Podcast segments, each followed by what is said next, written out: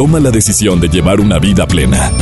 Ha llegado el momento de escuchar Por el placer de vivir con el doctor César Lozano. Reflexiona con nosotros y no te enganches al pasado. Aquí inicia Por el placer de vivir. Bienvenidos.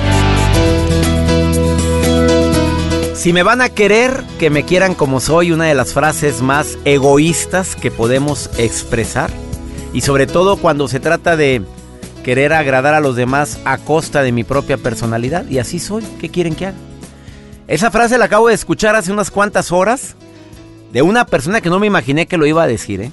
Y mira que no estoy echando tierra a cualquier persona, simplemente es alguien que tiene a su cargo muchísima gente, que tiene una facilidad tremenda para los negocios, para las ventas, pero que su personalidad no le ayuda, que su forma de ser más que su personalidad, sus actitudes no le ayudan a que brillen sus aptitudes. Te quiero dar la bienvenida a este programa. Aunque no es el tema base de lo que estoy hablando, creo que es muy bueno recordar que, que cuando decimos que si me van a querer, que me quieran como soy, pues es como decir si te gusta bien y si no también. Todos tenemos algún área la cual es necesaria modificar. Y más cuando no te lo dijo uno, no te lo dijeron dos, no te lo han dicho tres, no, ya van como cuatro o cinco personas que te han hecho saber que tu mal carácter, que tu forma de murmurar y hablar de los demás, que la manera en la cual reaccionas a lo que te pasa no es la más acertada, lo más correcta. Mira, de, de todo corazón te quiero decir que todos podríamos, si quisiéramos, ser un 1% mejor cada día. Un poquito más paciente, un poquito más prudente, un poquito más Em, asertivo con los comentarios que hacemos. Te pido que te quedes con nosotros en este placer de vivir, porque te aseguro que el tema que vamos a tratar, como todos los que tratamos, son temas de interés. Además, te voy a acompañar con la mejor música. ¿Qué diferencia hay entre nostalgia y melancolía? Hay gente tan nostálgica, tan melancólica, que ya nos acostumbramos a sus comentarios o a sus suspiros. Estoy de acuerdo que de vez en cuando es bueno suspirar por un pasado que fue muy glorioso, muy bonito. Oye, pero siempre Siempre estar pensando que el pasado fue mejor que el presente y será mucho mejor que el futuro que creo que me espera. E, eso es vivir en una nostalgia, en una tristeza constante. Entiendo que todos tuvimos momentos pasados muy buenos, pero también no tan buenos. Y el hecho de creer que todo el pasado siempre va a ser mejor es como vivir en un documento histórico. Si pudieras catalogar la película de tu vida en lugar de ser una aventura, una comedia, un drama, ¿por qué no decirlo? A lo mejor un, una novela en la cual tú eres la protagonista o el protagonista de una historia de amor. Ah, no, no es eh, ninguna de esas. Se convierte en un terrible, tremendo documento histórico. Quiero que te quedes con nosotros en el placer de vivir. Te aseguro que el día de hoy para todos aquellos que siguen creyendo que todo pasado fue mejor que el presente, o que va a ser todavía mucho mejor que este futuro tan incierto que todos tenemos, quédate conmigo. Vives en la nostalgia, vives añorando a alguien que ya no está, vives extrañando un trabajo que te dio tantas satisfacciones, pero que ya no está, o una relación que, que fue para ti, una de esas relaciones que etiquetamos como inolvidables por todo lo bueno vivido, probablemente vives en la melancolía o en la nostalgia. ¿Te quedas con nosotros? Iniciamos por el placer de vivir. Por el placer de vivir con el doctor César Lozano. Te voy a hacer una pregunta y quiero que me digas si estás tú de acuerdo. ¿Es natural de repente vivir pensando en que cualquier pasado fue mejor que el presente? Y me refiero a todos aquellos que no les ha ido muy bien en el presente. Es bueno, es saludable estar recordando el pasado, es bueno estar viendo siempre fotografías de un pasado glorioso, de un pasado bonito donde te veías mucho más joven que actual, que actualmente. A ver, ¿es saludable hacer eso? En un momento más va a estar Gaby Pérez, tanatóloga, para mí tanatóloga de primerísimo nivel, dándote esa gran diferencia entre eh, la gente que es nostálgica y la gente que es melancólica. Te vas a sorprender con lo que te va a decir en un momentito más. Pero también déjame hacer una recomendación a todas las personas que durante este año que estamos iniciando, eh, quiere tener una personalidad más agradable a los demás. A ver, andar por el mundo provocando pleitos, discusiones, desacuerdos, hablando mal de la gente, eh, y después pedirle al mundo que me dé las herramientas a Dios, a la vida, al universo, para que me vaya bien. A ver, ¿no se te hace que es una de las incongruencias más grandes de la vida? Andar por el mundo sembrando cizaña, viendo a ver a quién me friego, viendo, aunque no lo quieras aceptar, porque hay gente que lo hace y lo hace deliberadamente, comentarios para que alguien se sienta incómodo y pedirle a Dios que te dé que te dé las bendiciones que están por naturaleza destinadas para ti, ¿no se te hace que es una gran incongruencia? Bueno, así ve mucha gente. Anda sembrando limón y quiere chupar naranja. Nomás hazme el favor. Usted sembró limón, chúpele limoncito, mi reina. Chúpele, chúpele limón, papito, porque sembró usted limón, amargura. Eh, usted va a recibir eso en el futuro. La ley causa y efecto difícilmente falla. Todo aquello que hacemos, que deseamos a los demás, lo estamos haciendo o deseando para nosotros mismos. Incluyendo cuando hablamos mal de alguien, te puedo garantizar que hay alguien hablando mal de ti. Y no se trata de un castigo divino. Es la famosísima ley causa y efecto. Lo que siembras cosechas. la regla de oro. Trata a los demás como te gustaría ser tratado. Ojalá lo tengan presentes toda la, la gente que en un momento determinado acepta y reconoce que no es tanto del agrado de los demás y siguen utilizando la frase de si me van a querer que me quieran como soy con lo que inicié este programa. ¿O no, juez? Pues sí, doctor. Ya sabes quién lo dijo, ¿verdad? Claro que Porque Estábamos los dos escuchando el comentario. Obviamente no fue en esta estación de radio, déjame aclarar, ¿eh? No fue aquí. Pero, pero que, diga esa frase una persona que tiene un puesto importante, que tiene tanta gente a su cargo. ¿Es una frase sumamente egoísta? Claro que sí. Digo, podemos cambiar algunas actitudes. Tú has cambiado al paso del tiempo. Yo creo que también he modificado algunos hábitos, y actitudes que he tenido que pueden llegar a afectarle a la gente que amo y a la gente que no quiero tanto. Así es que, por favor, no usemos esa frase. Pues sí. Los que ustedes, eh, también a la gente que nos escucha, doctor, ustedes pueden cambiar las fundas de sus almohadas. Es una nota interesante que me topé en redes sociales. Ahora en este 2017, eh, muchos placeres de la vida, pues es dormir a gusto y qué mejor que duermas y amanezcas con un cabello o con tu pelo, pues muy bien cuidado, porque de repente, sobre todo a las mujeres se les maltrata mucho. Pero eh, hay muchas personas que están utilizando ahora los beneficios de la seda para las almohadas, que se han vuelto un objeto realmente que es muy preciado y que va más allá de un atractivo visual. Este producto, que es muy completo y que es muy sofisticado, doctor, eh, fíjese, tiene varios beneficios para mejorar la apariencia de nuestro cabello y la textura de la piel. Y muchas personas no lo sabían. La textura de la funda de esta almohada puede afectar cómo amanece tu cabello. ¿Para bien o para mal? Para bien. Y además eh, se le recomienda que sea de seda para aquellas personas les puede prevenir que tu cabello amanezca muy desastroso. Entonces es por eso que ahora se les recomienda que sea de seda. ¿Por qué? Bueno, pues mantiene la hidratación, mantiene un tejido ultra suave en tu cabello y que se deslice en un lugar de frotarse con esta funda de seda y además, bueno, forma una capa protectora de tu cabello. Y además, bueno, lo padre es que por ahí dicen que se ajusta a las temperaturas de los diferentes ambientes, ya sea frío o calor. Y sobre todo también use un buen champú. Mira, Aparte, también. Te voy a explicar por qué. A veces compras el más barato y el más chaferol, pero de veras que lo único que hace es dañar tu cabello. Y dos, cuando te laves el cabello, como nos dijo una especialista dermatóloga hace un año aquí en esta cabina, el masaje al, cuero cabelludo, porque se tapan las glándulas eh, que hidrat, que ayudan a que el cabello crezca saludable, fuerte. Parece comercial de champú.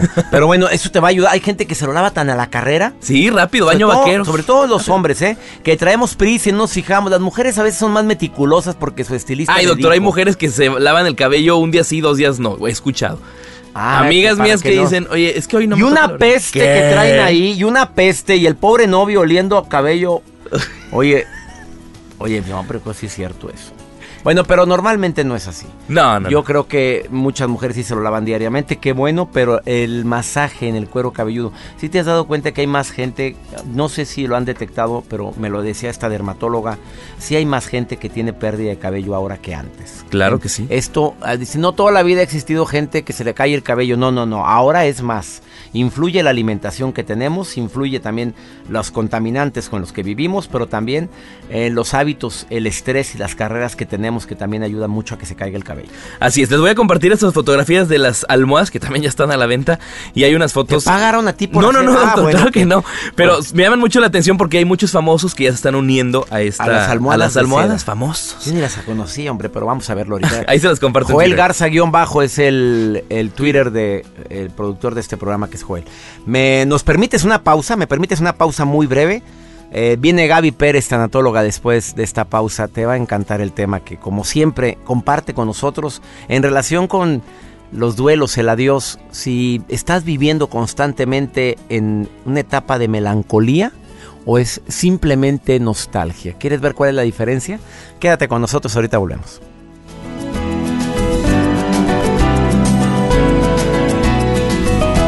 Por el placer de vivir con el doctor César Lozano. Pregunta que yo siempre me he formulado es que hay gente que dice que es muy nostálgica, pero ¿será lo mismo que melancólica? ¿Qué diferencia hay entre nostalgia y melancolía? Y para esto, ¿quién mejor que la mejor tanatóloga para mí de América Latina, que es mi querida amiga Gaby Pérez, con quien tuve el gusto de desarrollar un seminario que ya está en línea, que se llama Cómo sobrellevar tus pérdidas y duelos, con unas dinámicas inolvidables www.cesarlozano.com está el seminario de Gaby Pérez y de un servidor. Mi querida Gaby, te saludo con gusto. ¿Cómo estás, amiga querida? Hola, mi César, muy contenta de estar aquí en el, en el radio contigo, pero también con la alegría de ese seminario que anuncias, ya, ya, que todo el mundo entre y lo vea para que vean qué buena mancuerna pudimos hacer. Oye, amiga, eso, fue lo que más me llamó la atención, querida Gaby. Sin ensayar y sin nada, así nos salió el seminario chulo de precioso con tus dinámicas. ¿Sabes por qué? Yo creo que el denominador común, César, pues es que hablamos desde el corazón. Ah, Quien habla desde la cabeza, entonces a lo mejor se le puede olvidar un término, o tiene que tener algún Apuntador. este, y, y ensayarlo. Pero cuando se habla del corazón, pues sale, sale las cosas como son. Así fue como quedó ese seminario, querida Gaby Pérez. Quedó hecho con el corazón y para el corazón de las personas que están viviendo, pues no sé, no sé si se incluye aquí también. ¿Qué diferencia hay entre nostalgia y melancolía, querida Gaby? Fíjate que sí hay una diferencia muy clara, César. Te lo voy a poner muy sencillo. La nostalgia es recordar, voltear hacia atrás y recordar un poquito con añoranza, pues cuando eras niño, las fechas que acaban de pasar, ¿no? Este, las navidades de cuando eras niño, o todos esos momentos que te da ganas de volver a vivirlos. Esa es la nostalgia. Yo te lo pondría con este ejemplo. Es como tener un pie en el presente y pasar un pie al pasado, como Sí. asomarte a él. Pero la melancolía es una disfunción de las emociones. Es un término que acuñó Freud y que quiere decir que no vives el hoy, porque tienes los dos pies en el pasado, que piensas que todo tiempo pasado fue mejor. Entonces, imagínate vivir con una persona que cree que sus mejores años ya pasaron, que nunca volverá a ser tan feliz y que su actitud entonces ya nada más es como de sobrevivir, no de vivir realmente, porque la vida es hacia adelante y siempre tiene cosas para nosotros. Mi querida Gaby, para todos los que viven en la melancolía, esas personas que viven con los dos pies en el pasado, tú como tanatóloga, como experta en gente que puede ayudar a, a otros seres humanos a superar esos duelos, esas pérdidas, ¿qué le, recomienda, le recomiendas a quienes viven en esa melancolía constante, querida amiga? Mira, yo creo, César, que vivir así, vivir viendo hacia atrás, es antinatural. Porque si tuviéramos que hacer eso, entonces la naturaleza nos hubiera puesto los ojos en la nuca.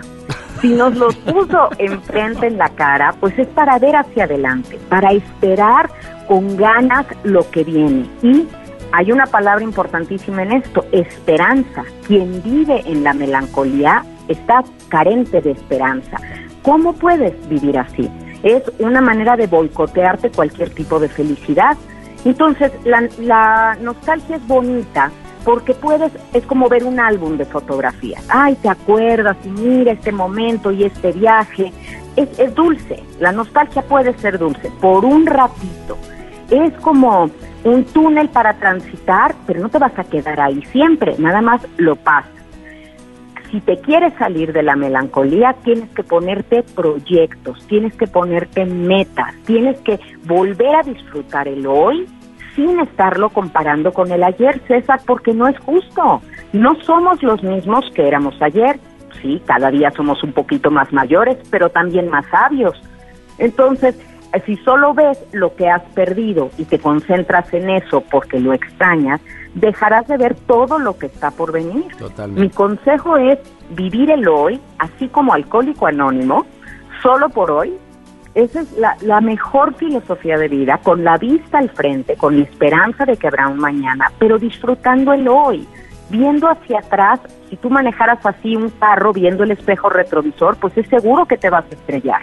Por eso siempre el parabrisas es mucho más grande que el espejo retrovisor. Es para que tengas la amplitud del futuro y la esperanza.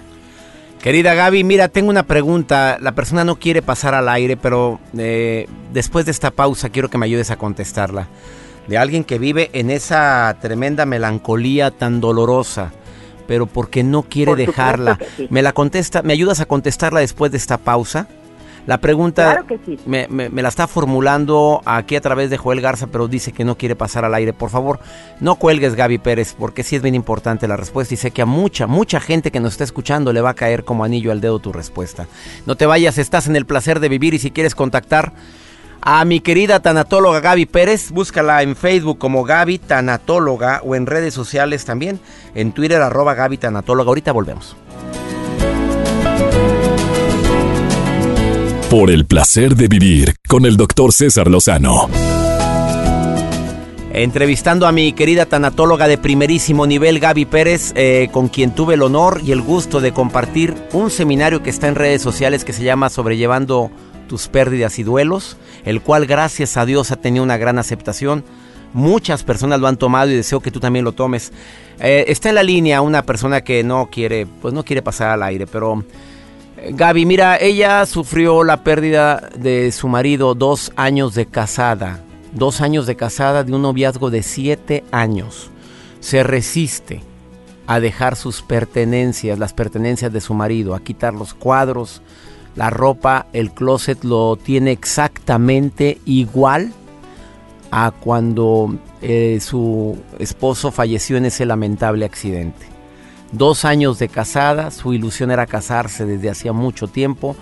Único novio que tuvo, la persona que está en la línea tiene 26 años de edad. Eh, no quiere mover ningún objeto, eh, se quedó embarazada, su niño actualmente pues es pequeñito eh, de menos de un año. Gaby, ¿quieres hablarle a ella? ¿Te está escuchando ahorita? Sí, por supuesto, César, porque el caso de esta chica es el caso de muchas otras mujeres y hombres que, que se quedan como detenidos en un momento del tiempo. Pero fíjate qué hermoso regalo tiene de su marido, ese hijo. Ese hijo es presente y vivo. Y algún día cuando crezca le va a preguntar, oye mamá, ¿de veras, de veras mi papá no va a volver? No, mijito, ya te dije que no, ¿por qué me lo preguntas? Entonces, ¿por qué tenemos las cosas en el closet? ¿Por qué están aquí las cosas de alguien que no las va a usar? Entiendo el gran amor que ella siente, pero él no está en ninguna de esas cosas. Él está en su hijo y está en ella, en haberla amado. Entonces, el mejor homenaje que puedes rendirle a alguien no es convertir tu casa en un museo ni en un mausoleo y que todo se quede intocable el mejor homenaje que le puedes rendir es ser una excelente madre, volver a ser feliz, porque ese es el regalo que todos los hijos necesitan, una mamá feliz.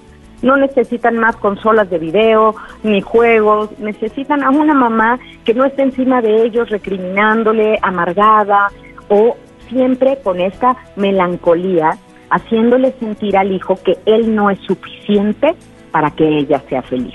Ese es el sentimiento que le queda a los demás de la familia cuando tú solo añoras lo que ya no está. Querida Gaby, lo mismo consejo, ella te está escuchando, pero el mismo consejo se aplica para quien terminó una relación de pareja que fue de esas relaciones que no se olvidan jamás. Por alguna razón terminó esa relación y, sigues eh, viendo sus redes sociales. Tú en alguna ocasión y, eh, me ayudaste en un programa de ¿Es de veras necesario borrar a las personas de nuestras redes cuando dice que quedaron como amigos? Pero ella sigue amándolo, pero el hombre le dice que sigamos siendo amigos, pero para ella pues es un dolor grande estar viendo toda su vida, eh, la vida de la persona que tanto amó transcurrir, pero sin su presencia. ¿Qué le dirías, querida Gaby? Claro, que la única manera de ser realmente amigos, además, yo aquí me cuestionaría qué tan importante es tener un amigo virtual, un amigo de Facebook. A mí me gustan los amigos de verdad, los que puedo abrazar, con los que puedo ir al cine, con los que comemos alguna vez y compartimos y intercambiamos opiniones, no los de Facebook, pero eh, si ella quiere tenerlo ahí, entonces eso para ella es estarse arrancando la costra, nunca va a dejar cicatrizar esa herida. La única manera de que después de una relación pueda seguir en redes sociales y puedan seguirse viendo es porque de verdad ya no hay otro sentimiento de ninguno de los dos lados.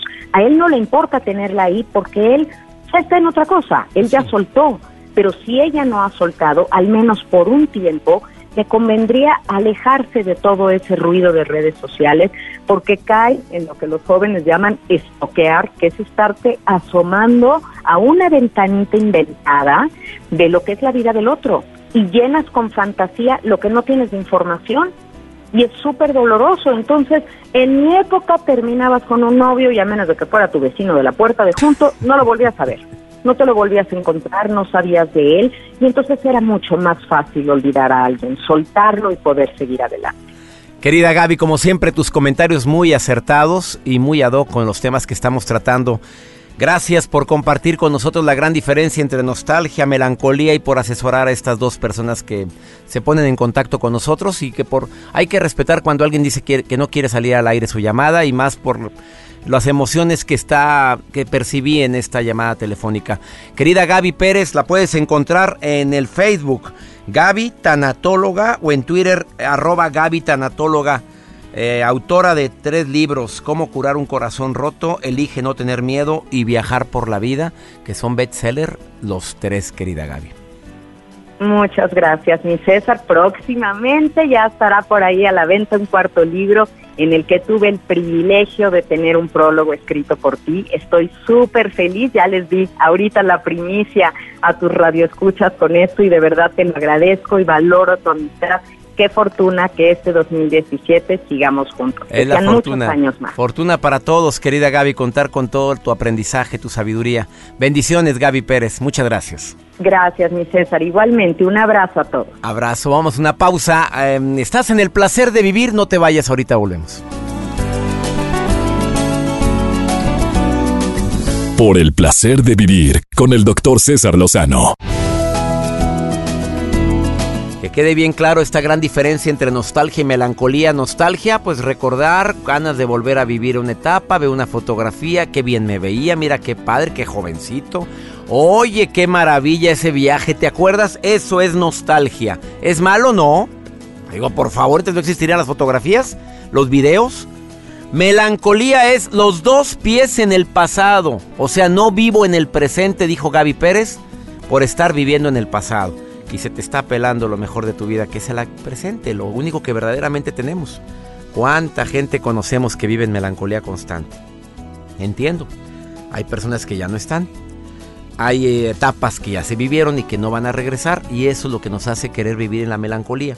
Mejor cambia la nostalgia, pero con un pie allá y otro acá y no siempre, ocasionalmente, y que te sirva el pasado para crecer en el presente todos los pensamientos del pasado que te hacen sentir mal en el presente, di una frase, un decreto como para decir eso ya pasó, se acabó, o mm, si supieras cuál es la mía, pero no la puedo decir en la radio. A ver a dónde, así, ah, pero ya te la imaginarás. Y esa es mi frase que utilizo cuando llega un pensamiento que no tiene nada que hacer en mi presente, que lo único que está haciendo es agüitarme. Y el segmento que sigue, claro que no es para agüitarse, es el placer de leer con Santiago González con la recomendación del libro de la semana. Santiago, te saludo con gusto. ¿Cómo estás, amigo? Por el placer de vivir presenta. Por el placer de leer con Santiago González. ¿Qué tal, doctor? Como siempre, me da muchísimo gusto saludarte, así como a todos tus radioescuchas. Quiero comentarte que por el placer de leer, hoy te tengo un libro que se llama El ojo de la iguana. Son libros de esos que, pues mira, aparentemente uno va a ir recorriendo alguna librería y en esa librería te encuentras este tipo de obras. Y en este tipo de obras yo quiero comentarte que se trata de una historia que inicia con una mujer que recuerda que precisamente en un mes de septiembre, hace no mucho, falleció su padre. Nos empieza a narrar cómo prepara su visita al cementerio. Además de eso, muchos, muchos así empiezan a imaginarse cómo localizar una tumba después de 12 años. Es decir, es algo verdaderamente, eh, bueno, en, en, lo que uno no puede saber qué es lo que está ocurriendo en 12 años y por qué no has ido a ver la tumba de tu padre en 12 años, eso es a lo que nos introduce aquí el autor Héctor Alvarado Díaz. Él nos relata en una historia que bien podría ubicarse en cualquier lugar de Monterrey o en Torreón o en Pachuca, en Tuxtla Gutiérrez, en Mazatlán o en Ciudad de México, es decir, en cualquier parte. Nos describe a hombres y mujeres torturados por la soledad. ¿Te imaginas la tortura de la soledad o el desamor? Bueno, esto es lo que nos narra aquí Héctor Alvarado Díaz. Eh, además, pues Héctor es un eh, egresado de nuestra Universidad Autónoma de Nuevo León, eh, estudió filosofía, coordinó el Centro de Escritores de Nuevo León y en la actualidad él coordina la editorial de la Universidad Michoacana de San Nicolás de Hidalgo. En El Ojo de la Iguana nos relata este personaje femenino, por demás interesante que bien podría ser una de usted apreciable radio escucha. En mis redes sociales me encuentras como Santiago González eh, GZZ y en el Facebook como Santiago González Soto. Y este es, como siempre, los comentarios sobre los libros y por el placer de leer, doctor. Me da muchísimo gusto saludarte y te invito a leer El amable hábito del conocimiento. Gracias Santiago y gracias a ti que nos permites acompañarte en, bueno, en tantas ciudades que estamos aquí en la República Mexicana. Y desde aquí saludo a mis amigos en Argentina que me escuchan a través de Stereo Rey Argentina y a la gente que nos escucha en Texas, específicamente en El Paso y en Iglepaz. Gracias. Que mi Dios bendiga tus pasos, Él bendice tus decisiones y recuerda el problema, claro que no es lo que te pasa, es cómo reaccionas a lo que te pasa. Ánimo, hasta la próxima. Por hoy concluimos por el placer de vivir con el doctor César Lozano. No te enganches, todo pasa. Escúchanos en la próxima emisión con más mensajes de optimismo.